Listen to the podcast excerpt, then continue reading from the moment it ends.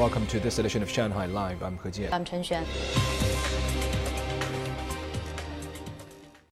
Construction resumed on the Baoshan portion of the Shanghai Chongqing Chengdu High Speed Railway. Baoshan Station will also be linked to the Shanghai Suzhou Nantong Railway. Zhang Hong tells us more. Workers were busy making reinforced steel cages at a steel processing factory in Baoshan. The cages will be used for railway construction. We had 20 people working here during the Spring Festival holiday. Now we have another 50. Work will be back to full capacity in 10 days. Construction has started on a tunnel as part of the Shanghai Chongqing Chengdu line. Every train will go through the 3 kilometer tunnel to reach Baoshan station. The construction on the ground is very complicated. The tunnel is beneath factories, infrastructure, bridges, pile foundations, a river and important pipelines. The soft soil here also makes construction more difficult. The construction team is using a tunnel boring machine with a diameter of 13.5 meters to control ground subsidence. We're now building a launching shaft for the tunnel boring machine and are also consolidating the soil. The tunnel is expected to be completed in March 2025. Five projects are expected to be completed, including the Anhui Province section of the Nanchang Jingdezhen Huangshan Railway.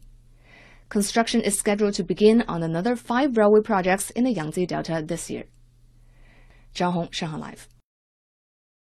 Xuhui District government officials said today that old residential communities covering 3 million square meters will be renovated this year, while in Putuo District, plans were announced to build new rental housing. Zhang Yue finds out more. Longshan Residential Compound is one of the projects to be renovated this year. Near Shanghai Stadium, three of its buildings were built in the 1970s and need to be improved, as in some cases, three families share one toilet. Residents have been complaining about water leaks, and some added a shower in either their kitchen or on their balcony. The renovation projects will expand areas and ensure each household has a separate bathroom and kitchen. Residents will no longer have to share a kitchen or bathroom once the project is completed. Elevators will also be installed, and overhead power lines will be moved underground. Some structural safety hazards will also be reduced so that families can enjoy a more modern style of living.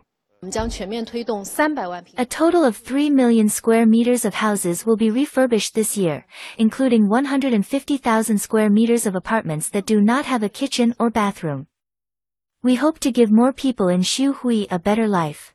In Putuo, 642 government-subsidized rental houses will be completed in 2025 in Taopu Smart City.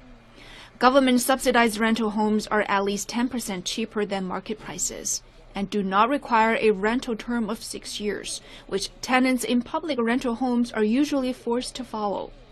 Annual rental increases are also capped at no more than 5%. Zhang Yue, Shanghai Live. After being unveiled earlier this week, Google's AI service Bard is already being called out for sharing inaccurate information in a demonstration meant to show off the tool's abilities. Google shared a demonstration of Bard abilities yesterday. The chatbot was asked about new discoveries from the James Webb Space Telescope. The AI tool incorrectly stated that the telescope, which was launched in December 2021, took the very first pictures of an planet outside our solar system, also known as an exoplanet. However, the first image of an exoplanet was taken by the European Southern Observatory's Very Large Telescope in 2004. Shares of Google's parent company Alphabet slipped by more than 7% yesterday after the news of Bard's error broke.